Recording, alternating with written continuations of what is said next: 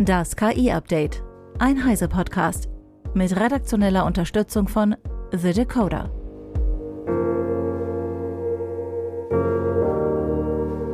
Hi, ich bin Christian Steiner und dies sind heute unsere Themen.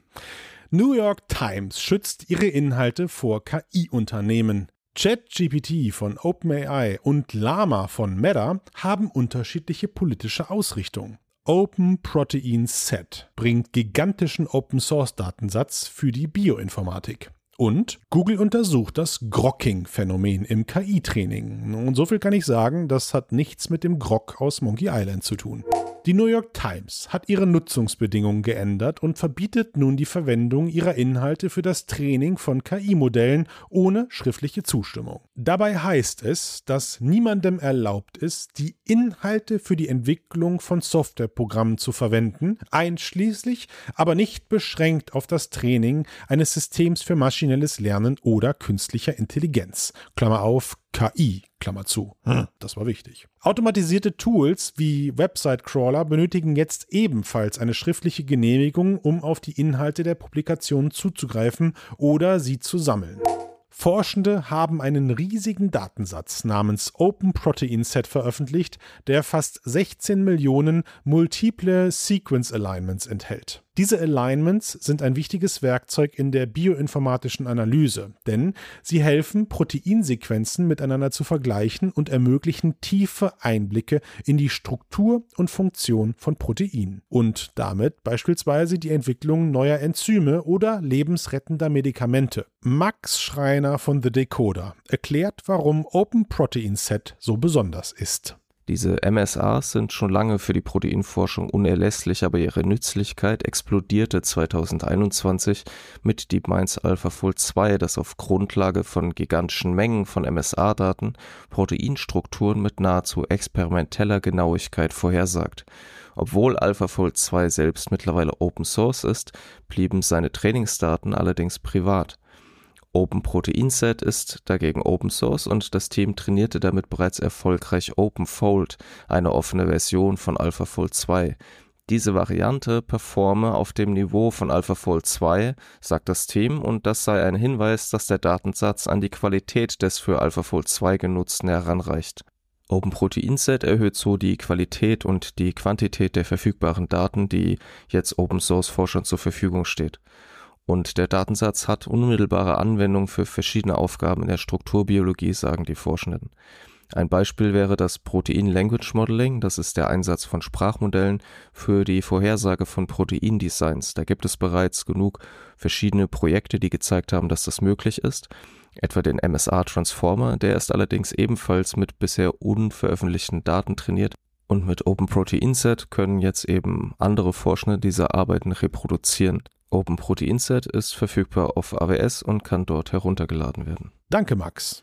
Eine aktuelle Untersuchung großer Sprachmodelle hat die Modelle hinsichtlich ökonomischer und sozialer Ausrichtung analysiert und zeigt, dass sie unterschiedlichen politischen Bias aufweisen. OpenAIs ChatGPT und GPT-4 zeigen sich am linkslibertärsten, während Metas Lama als rechtsautoritär eingestuft wurde. Metas neuestes Lama 2 Modell wurde bisher noch nicht untersucht. Der Bias dieser Modelle beeinflusst zum Beispiel ihre Ergebnisse bei der Erkennung von Hate Speech oder der Klassifizierung von Fehlinformationen. Es sei daher wichtig, dass die Unternehmen hinter den KI-Modellen sich dieser Voreingenommenheit bewusst seien, um überhaupt faire Modelle entwickeln zu können, so die Forschenden.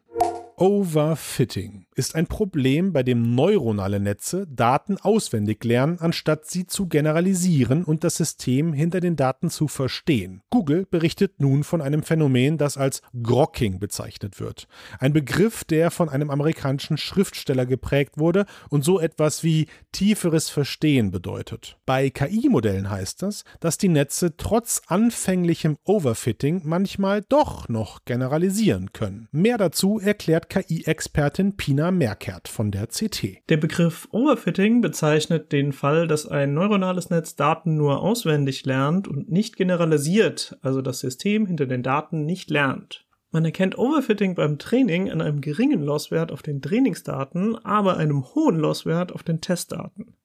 In einem Paper aus dem Jahr 2021 wurde aber erstmals von einem Phänomen namens Grocking berichtet, bei dem Netze zuerst von Overfitting betroffen sind, bei weiterem Training dann aber doch noch generalisieren. Ein nun frisch erschienenes Paper hat sich den Effekt mit zwei sehr kleinen Netzen genau angeschaut. Das Paper hat sich zwei ziemlich einfache Beispiele angesehen. Einmal eine Addition von zwei Zahlen mit einer Modulo-Rechnung und das andere Mal so eine Reihe von Nullen und Einsen und da sollte einfach gezählt werden, ob in den ersten drei Bits von dieser Bitreihe eine gerade oder ungerade Anzahl von Einsen vorkommt. Also zwei extrem simple Probleme, die auch ein ganz, ganz kleines neuronales Netz lösen kann.